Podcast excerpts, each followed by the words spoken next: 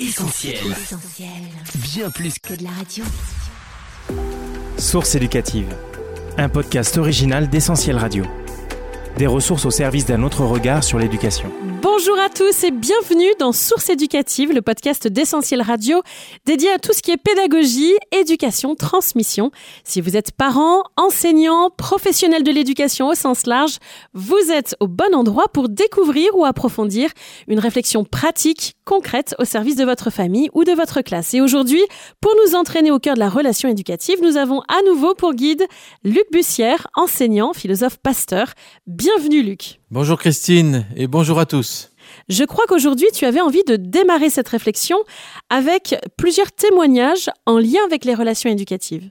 Oui, je dis souvent que la clé de la relation pédagogique, c'est la relation justement avec l'élève. Et euh, je crois que là, on a un des ingrédients principaux qui donne euh, une clé de voûte par rapport à la pratique de l'enseignant. Et j'aimerais commencer par euh, quelques témoignages, mais il y a un témoignage marquant dans l'histoire euh, littéraire de France, c'est le témoignage d'Albert Camus. Albert Camus, euh, un auteur célèbre, mort en 1960, prix Nobel de littérature en 57. La peste. La peste, entre autres, mais euh, des magnifiques pages, bon, entre autres un, désespéré quand même de la vie, malheureusement, mais vraiment un, un, des fleurons quand même de la littérature française. Et en 1957, lorsqu'il a reçu le prix Nobel de littérature, en fait, il a eu à cœur d'écrire à son ancien maître d'école. Son ancien maître d'école, euh, quand il habitait en Afrique du Nord, donc, qui avait discerné chez lui des aptitudes, des talents. Et vous allez voir, je vais vous lire cette lettre, elle est assez courte, et vous allez essayer de voir quels sont les ingrédients de cette relation réussie qui a fait de ce petit garçon euh, d'Afrique du Nord, eh bien, un grand lettré prix Nobel.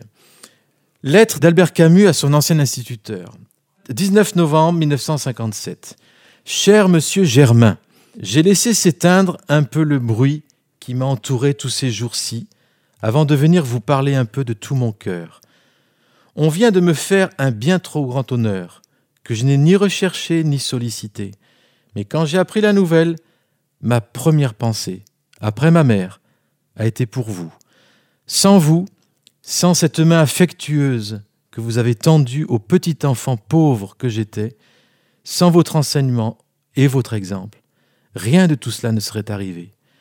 Je ne me fais pas un monde de cette sorte d'honneur, mais celui-là est du moins une occasion pour vous dire que ce que vous avez été et êtes toujours pour moi, et pour vous assurer que vos efforts, votre travail et le cœur généreux que vous y mettiez sont toujours vivants chez saint de vos petits écoliers qui, malgré l'âge, n'a pas cessé d'être vos reconnaissants élèves.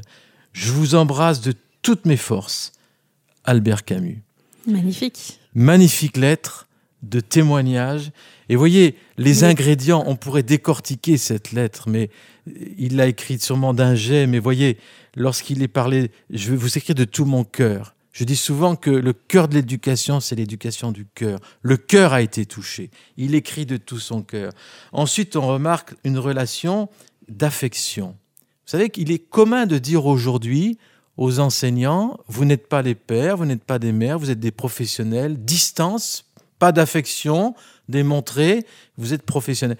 Eh bien, toute l'histoire de l'éducation, de la pédagogie, etc., et l'histoire tout court nous montre que sans affection, il n'y a pas d'éducation. Et ici, on voit le climat d'affection, le cœur généreux, donc la générosité. Hein. C'est quelqu'un qui s'est donné pour ses élèves, et les élèves l'ont vu. Ils ne sont pas dupes, ils ont vu. Et l'exemple du maître également. Donc, vous voyez. Finalement, ce n'était pas tellement le contenu de l'enseignement qui était pointé. On ne sait même pas euh, ce qui a été transmis par cet euh, instituteur. Mais c'est vraiment la qualité de la relation qui est pointée. C'est la qualité de relation. Qui il était. C'est mm. ça. Et en fait, c'est la grande loi de l'éducation, euh, qui est une loi biblique aussi. C'est-à-dire qu'on transmet plus ce qu'on est que ce qu'on dit. Et donc, euh, c'est ça qui va être une marque indélébile. Et moi, si je posais la question à nos auditeurs, rappelez-vous euh, tel programme en cinquième ou quatrième d'histoire géo ou tout ça, vous auriez du mal. Mais on se rappelle de tel ou tel enseignant, parfois en bien, parfois en mal, mais on se rappelle de ce qu'ils ont été. Donc voilà, la qualité de la relation éducative, c'est la transmission de ce qu'on est. Et quand il y a un cœur à cœur, alors là, on a gagné. En fait, gagner le cœur des enfants, c'est le but de la relation pédagogique. Quand vous avez leur cœur, vous avez tout. Et tout est possible à faire avec eux. Hmm. Voilà. Et on voit dans le livre des Proverbes, on verra ça, mais lorsqu'il est dit Mon fils, donne-moi ton cœur. Et le livre des Proverbes, c'est le, livre qui parle de l'apprentissage d'un roi, l'école d'un roi, Salomon. Et donc, cette école, pour former des rois, c'est une école de l'affection, mon fils, et une école de cœur à cœur. Donne-moi ton cœur. Et dans ce cadre-là, on a l'apprentissage. Donc, voyez, le témoignage d'Albert Camus m'a beaucoup touché. Je pense que ce genre de climat et de relations éducatives peut lever des potentiels qu'on n'en a pas idée, peut faire sortir, éduquer au sens noble du terme. Alors rien qu'avec ce premier exemple, on a déjà quelques pépites, Luc. Évidemment, on en voudrait un deuxième, s'il te plaît.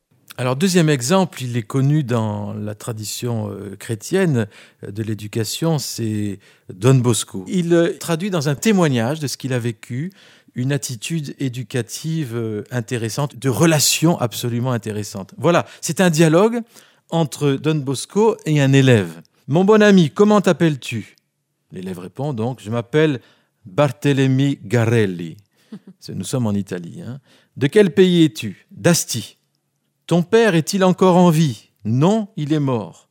Et ta mère Morte aussi. Quel âge as-tu? 16 ans. Sais-tu lire, écrire? Je ne sais rien. Sais-tu chanter? Non. Sais-tu siffler au moins? Alors le garçon se mit à rire. La glace était rompue. Donc ça a l'air de rien, mais vous avez ici quatre grandes vérités caractéristiques de la pédagogie chrétienne, d'une relation avec euh, l'élève. D'abord, c'est une relation personnelle. Hein. c'est un dialogue entre le maître et l'élève. Il n'y a pas la foule, il n'y a pas la classe, c'est tout seul interpersonnel. Donc, établissement d'une relation interpersonnelle. Acceptation. Il y a une acceptation inconditionnelle. Ça, c'est le premier pas. Deuxième pas, de quel pays es-tu? Alors ça... C'est de l'intérêt. L'intérêt. Hmm. Je m'intéresse à mon élève, d'où il vient, son parcours, etc. Rien que ça, ça nourrit la relation. Ensuite, l'intérêt pour son histoire. Hein. Quel est ton père, ta mère, etc. Et puis à la fin, il essaye de trouver, mais est-ce qu'il sait quelque chose, ce gamin? Le gamin lui-même dit, je sais rien. Est-ce que tu sais siffler? Et là, c'est quoi? Je pars d'une réussite, quoi. Je pars de quelque chose qu'il sait faire. Et à partir de là, je valorise et je bâtis. Donc cette glace rompue, là, tout était possible après. Mais il aurait pu rester un an, deux ans, sans relation interpersonnelle, sans rien, et probablement que cet enfant, il n'aurait rien appris. Donc il y a besoin de briser la glace, de faire tomber les murs et de s'intéresser. Et ça, on ne le dira jamais assez. Il faut partir des élèves, partir des enfants et non pas chercher à les gaver en quelque sorte de ce que nous, on aurait prévu de faire en amont, de le leur imposer. Non, il faut partir de ce qu'ils sont, de ce qu'ils savent faire, de ce qu'ils nous expriment. Bref, nous intéresser à eux en tout premier. Absolument. Donc s'intéresser à leur monde, moi je crois que c'est vraiment important, surtout quand le monde est tellement différent, hein, quand il y a une mm. différence d'âge, c'est parfois pas évident. J'aimerais donner un témoignage personnel à Lyon, justement. Oh. Parce que je suis un ancien lyonnais, j'étais de la classe de quatrième jusqu'à euh, les études universitaires. Alors on a eu Albert Camus, on a eu Don Bosco et maintenant on a du Luc Bussière. Voilà, voilà. Mais Très belle lignée. j'ai été marqué par des relations. Et j'en citerai une. C'est mon professeur de philosophie. Il hmm. s'appelait euh, Xavier Lacroix. Et euh, je me rappelle, c'était une année où j'étais encore ce, ce baba cool, bien éloigné des choses de Dieu ou de la foi. Avant que tu continues, est-ce que c'est lui qui t'a donné envie de devenir plus tard professeur de philo? Je crois, oui. Hmm. Je crois que c'est lui. Et en tout cas, il y a eu un monde qui s'ouvrait. Mais ce que je veux souligner, c'est la relation il m'a invité chez lui. Alors déjà, ça, je trouvais ça étonnant. il y avait sa femme, ses enfants, et puis moi, j'étais l'élève de... Euh, voilà, élève en terminale, et puis ensuite en classe de philosophie. Donc une relation à tel point que il aimait faire de la montagne, et bien on en a fait ensemble. On est parti une semaine ensemble en montagne, vanoise. Et donc ça, ça m'a marqué, vous voyez. Et après, on s'est un peu perdu de vue. Et puis, il est devenu le doyen de la faculté catholique de Lyon, etc. Et un jour, bien plus tard, lorsque j'ai eu dans les plus de 40 ans, 45 ans, je crois, j'ai eu à cœur de remercier cet homme pour la trace qu'il avait laissée dans ma vie. Hmm. Parce qu'après coup, j'ai vu que c'était la première pierre pour que je me tourne vers Dieu. Et alors, euh, je suis allé le voir, je suis allé à Lyon, je suis rentré dans la faculté catholique de Lyon, j'ai demandé Monsieur Lacroix, le doyen, et alors il m'a dit, mais vous, c'est pourquoi? Alors je lui ai dit, je suis un ancien élève. Donc ils m'ont laissé passer, j'ai franchi les obstacles, j'arrive dans son bureau, Est-ce Euh, qu'il t'a reconnu? il m'a reconnu, bien Oh. sûr, il m'a reconnu, lui il n'avait pas changé, et puis je lui ai dit, voilà, je suis venu pour vous dire merci. Alors là, c'était... euh, ouf, Grand encore- moment intense. Un moment intense, et je suis encore euh, ému. Merci pour le cœur de père que vous avez été. Et il me dit, je suis en train d'écrire un livre sur la transmission, sur la paternité, justement. Et c'était vraiment, on a vécu un moment là euh, absolument étonnant. Et j'aimerais encourager euh, les élèves ou, même les parents que vous êtes à être reconnaissants Mm. par rapport à ceux qui vous ont aidé, qui ont marqué votre vie, qui ont investi dans la relation. Donc ça, c'était pour moi quelque chose d'absolument déterminant. Et j'ai appris de ça que on pouvait passionner les enfants, tout transmettre à partir de ce socle d'une réelle relation. Pas d'un intérêt fin, mais d'un réel intérêt. Il faisait de la guitare, j'en faisais aussi, enfin bref.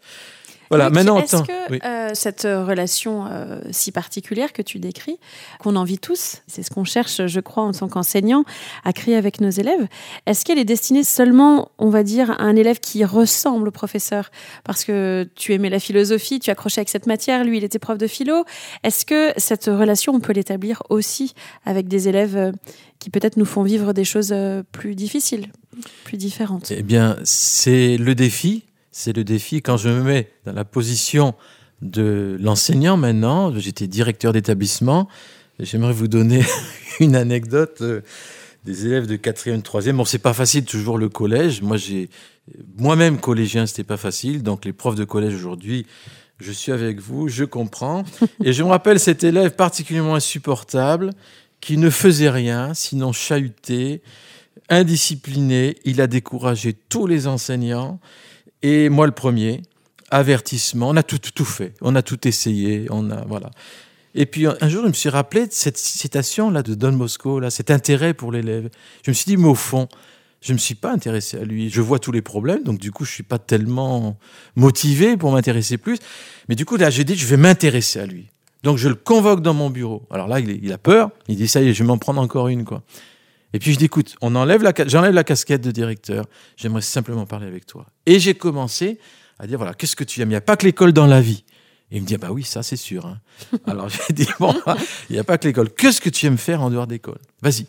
Et puis on en a parlé et il, il a dit, j'ai- j'aime faire de la guitare. Ah ben, j'ai dit, ben, ben, moi aussi. Alors là, il, il était un peu méfiant au début. C'est- quoi le piège, quoi? Alors je lui dit, écoute, voilà, moi, moi ce que je te propose, moi j'aimerais apprendre des choses. Est-ce qu'on pourrait pas, de temps en temps, se voir, faire de la guitare? Mm. Et toutes les semaines, on a pris un petit temps, 10 minutes, un quart d'heure, et puis je lui montrais quelques trucs, il m'en montrait d'autres. Écoutez, pour moi, c'était pas une technique, c'était un réel intérêt. J'aimais cette relation. À partir de là, je peux dire que vraiment les choses ont changé. Ça a commencé par dans mes cours à moi, et puis ça s'est débordé sur le reste. C'est là que j'ai vu c'est tellement puissant, tellement puissant. C'est pourtant simple, s'intéresser au monde de l'autre. la majorité, voire la totalité des problèmes de discipline peuvent être réglés lorsqu'on ajuste la relation et Absolument. lorsqu'on on investit dans cette relation. Qu'on investit, Mm. qu'on s'intéresse. Du coup, il a de l'importance. Tiens, j'ai de l'importance. C'est encore ce regard Mm. qu'on voyait dans le premier podcast, hein, le regard qui peut changer euh, les choses. Source éducative. Des ressources au service d'un autre regard sur l'éducation. Alors on est remonté un petit peu dans le temps avec euh, Don Bosco, Camus. On a rejoint ton expérience euh, personnelle, Luc. Mais ce genre de discours, finalement, c'est aussi quelque chose qu'on entend beaucoup actuellement. La bienveillance, l'importance de la relation interpersonnelle de qualité. Qu'est-ce que tu en penses? J'ai en tête notamment euh, Céline Alvarez, évidemment, dont on parle beaucoup dans les médias. Évidemment, Céline Alvarez, elle a aussi souligné l'importance majeure de la relation. J'aimerais citer d'elle. Elle précise donc la capacité de l'enseignant à entrer en relation avec chaque enfant, à susciter chez lui enthousiasme et confiance. C'est le premier et le principal levier d'épanouissement de son intelligence. Oui. Donc vous voyez, bon, il y a elle, mais il y en a beaucoup d'autres. Et moi, je suis encouragé par ce qui se dit aujourd'hui confiance, euh, pédagogie de la confiance, etc.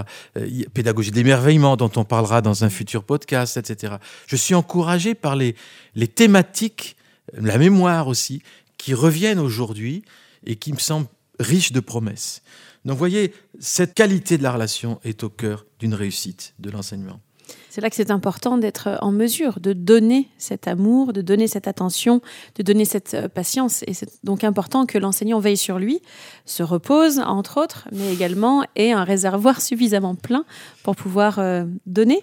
Pas toujours facile. Hein c'est pas toujours facile, mais quand on voit ce que ça donne comme fruit, alors euh, on se dit mais ça vaut vraiment le coup. Pourquoi j'y ai pas pensé avant? Là encore, il y, a... des études, il y a, quelques années. Justement, j'allais en venir. Il y a une étude assez récente qui a étudié sur la relation entre le maître et l'élève et les conséquences, euh, l'impact que ça a, alors sur l'engagement et la réussite scolaire des élèves, donc une attitude positive envers l'école simplement. D'ailleurs, ici en visitant l'école, je voyais les enfants qui veulent pas partir le soir, Ils sont trop bien à l'école. Donc ça, ça démontre la qualité de la relation. C'est un indicateur clé. Le sourire en entrant et puis euh, l'envie de rester. Et ils pleurent en partant en vacances. Non, il y en a, il y en a eu. Il y en a. Mais on les encourage quand même à aimer les vacances. oui, oui, c'est ça. Les problèmes aussi de comportement, les habiletés sociales qui traduisent moins de problèmes de comportement. Ça, c'est cette étude qui a révélé que relation, elle diminue les problèmes de comportement. Et le bien-être psychologique et émotionnel de l'élève, augmentation de l'estime de soi, contrôle des émotions, des pensées, diminution de l'anxiété. Donc, voyez, tous ces bénéfices liés à la qualité de la relation, eh ben on se dire, c'est dommage de se priver de ça. Alors c'est vrai que dans une salle de classe, c'est difficile d'avoir des relations interpersonnelles, mais d'où l'importance des activités extrascolaires, des visites. Ils sortent du contexte scolaire et mm. du coup, il y a une qualité de relation différente avec euh, des liens leurs enseignants. Ils créent du lien.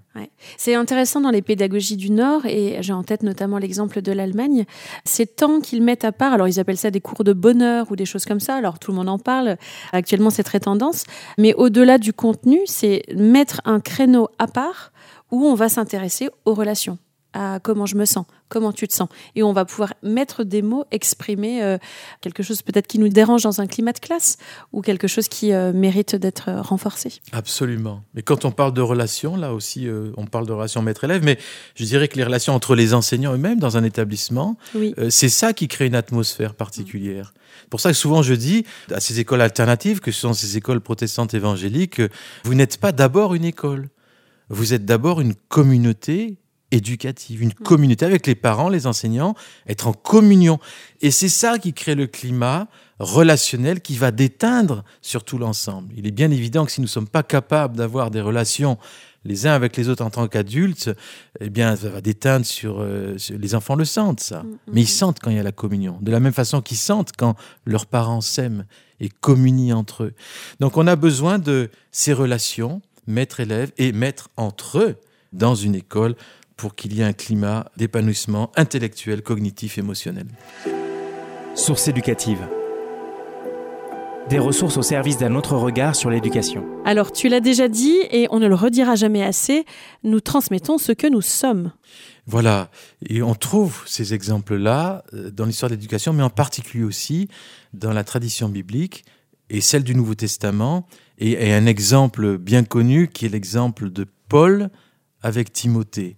Et je vais vous lire juste quelques versets qui vont vous montrer qu'est-ce que c'est une relation dans un cadre de transmission. Donc regardez, nous sommes dans 2 Timothée, euh, chapitre 3, verset 10 et, et plus loin.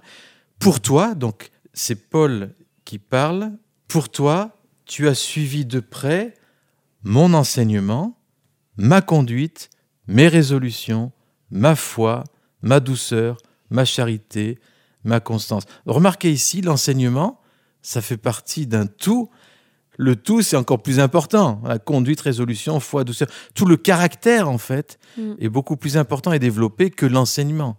Donc, en fait, la transmission d'un enseignement se fait dans le cadre d'une transmission de sa vie et de son caractère et de ce que nous sommes. Continue, toi, demeure dans ces choses que tu as apprises, reconnues pour certaines, etc.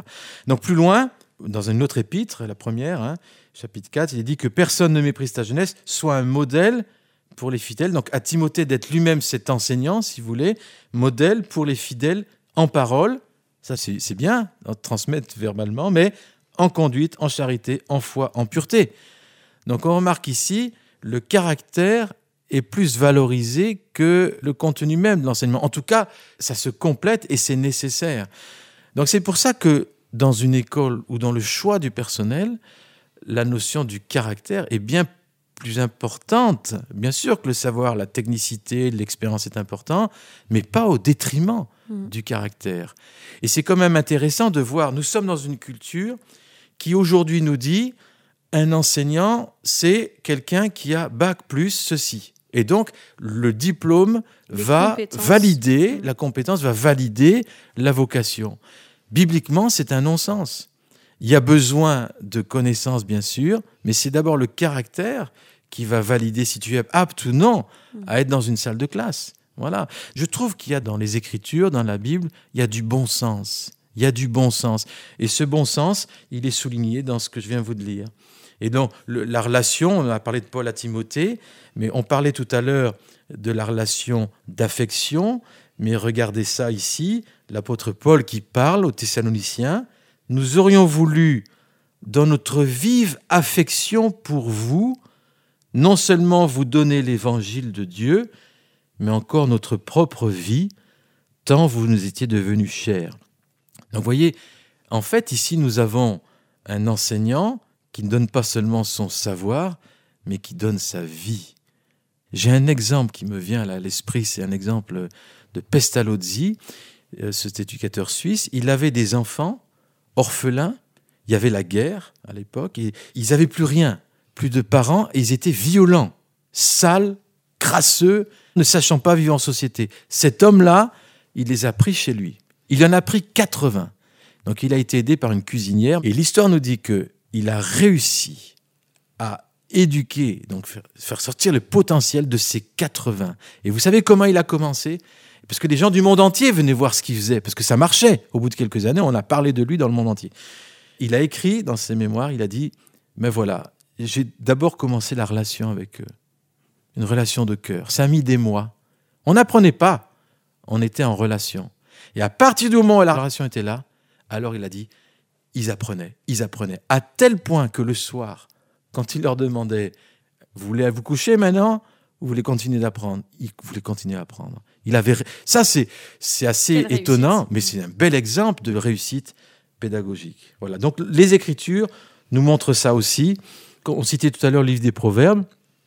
David qui veut éduquer un roi, un futur roi, Salomon. Comment est-ce qu'on forme des rois?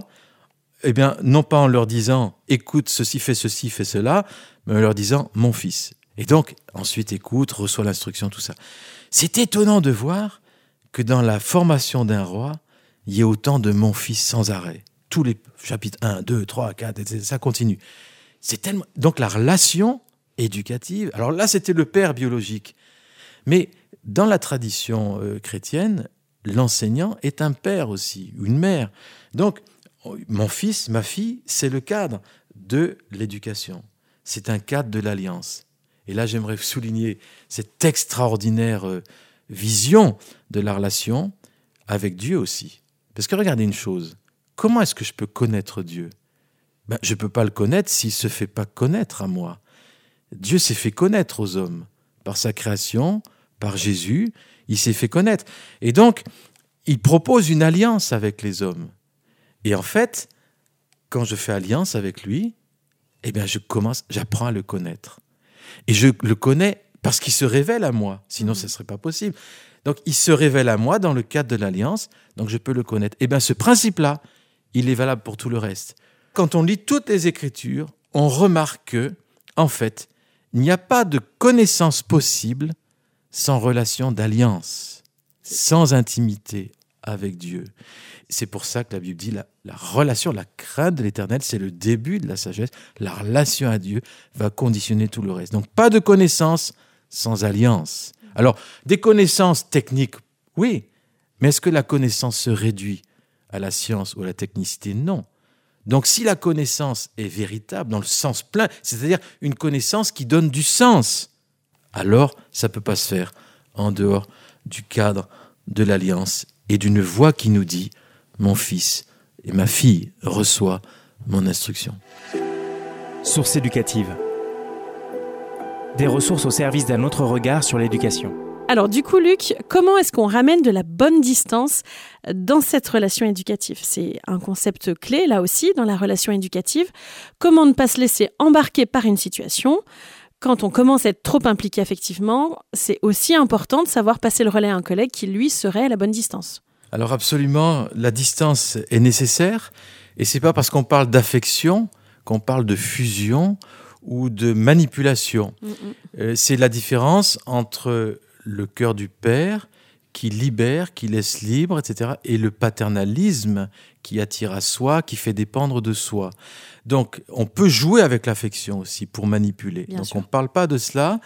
On parle d'une affection qui euh, est un climat, un climat de foi, de confiance et d'affection dans ce sens qui ne n'emprisonne pas. J'aimerais dire que dans la tradition biblique, l'affection n'est pas dissociée pour les parents, par exemple, n'est pas dissociée du commandement d'honorer. Mhm. Et d'honorer, c'est respecter. Honore ton père et ta mère dans les dix commandements. C'est pas rien. Donc, honore la figure d'autorité, en fait. Et c'est intéressant de voir que si on, on parle de famille, on ne parle pas de familiarité. Mhm. Donc, la nuance est importante à relever. Merci pour la question, parce que l'excès de familiarité détruit l'apprentissage et détruit même la discipline, détruit tout. D'ailleurs, il y a un exemple commun euh, courant. Lorsque Myriam, la sœur de Moïse, à un moment a dit Mais est-ce que tout le monde parle par, mon frère, par mon frangin? Moi, je le vois en pyjama le soir. Moi, c'est pas dans les Écritures, ça, mais elle le connaît dans sa vie de tous les jours. Elle dit Mais voilà, elle a commencé à le mépriser. Et, la Bible dit, parce qu'elle parce qu'elle a manqué d'honneur, elle, a eu la lèpre, quoi. Elle a dû être mise hors du camp. Elle était tombée dans l'excès de familiarité. Avec Jésus, les gens disent, mais c'est qui ce Jésus? Moi, je connais sa mère, ses frères, c'est le petit de Marie. Et Jésus n'a pas pu faire de miracle là parce qu'il y avait de la familiarité. Donc, nous ne sommes pas là pour parler de familiarité, nous sommes là pour parler d'esprit de famille. C'est pas pareil. Et un esprit de famille, c'est un esprit où il y a l'honneur envers les parents et les maîtres. Alors, je préfère le mot honneur au mot distance, mais c'est quand même, nous ne sommes pas les potes. Nous ne sommes pas les potes. Et d'ailleurs, le premier mot pour acquérir la sagesse, c'est le respect. Tu, tu craindre, la crainte, de le respect de l'éternel est début de la sagesse. Donc en fait, ce qu'on honore, on l'attire à nous. Ce qu'on déshonore, on l'éloigne de nous. Mm. Donc si on veut lever une génération qui soit bien dans ses baskets, qui soit euh, épanouie, qui soit libre, il y a besoin qu'elle apprenne à honorer l'autorité, et c'est comme ça qu'elle va gagner en autonomie et en autorité aussi. Donc voilà, merci, ça me paraît aujourd'hui très important, cet éclairage. La Bible, elle est pleine de bon sens. Elle souligne l'affection et elle souligne l'honneur. Mm. Et ben, le climat d'honneur dans l'affection est une clé pour la réussite. Alors Luc, tu fais souvent le rapprochement entre les relations au sein de l'école et les relations au sein de la famille. Et en même temps, on le sait, le rôle de l'école, c'est aussi de faire tiers par rapport à la famille euh, biologique, dirons-nous, pour permettre à l'enfant de s'émanciper, pour couper le cordon. Les deux idées ne s'opposent pas, bien sûr, mais est-ce qu'on peut s'attarder peut-être quelques instants sur ce sujet? L'importance d'un esprit de famille dans les relations éducatives, euh, développées à l'école, et en même temps, l'importance pour l'enfant de s'émanciper. Eh bien, il a besoin d'autres familles. Mhm. En fait, c'est ça. Il a besoin d'autres familles. Et donc, je pense que l'école est une autre famille, d'autres regards absolument nécessaires, bien sûr, pour ne pas seulement être enfermé dans la famille biologique. C'est un peu comme en Afrique. En Afrique, il est dit, c'est un village entier qui éduque. Eh bien, nous avons besoin de villages qui éduquent, de familles qui éduquent. J'en profite pour glisser que, étant pasteur euh, d'église, je, je crois qu'il y a vraiment besoin que la famille du peuple de Dieu se sente concernée par l'éducation, pas seulement spirituelle, mais l'éducation tout court et la transmission. On est responsable de cela. Donc voyez l'importance de la relation. Et quand on parle de la distance, de l'honneur, il y a un merveilleux exemple d'une reine, la reine Esther, qui a été éduquée par Mardoché dans la maison de son oncle, qui était orpheline. Mais on voit cette relation d'affection de Mardoché, mais en même temps, elle la craint, Mardoché. Il y avait une sainte crainte. Et même reine, elle a continué à le respecter. Et c'est ça qui fait les reines.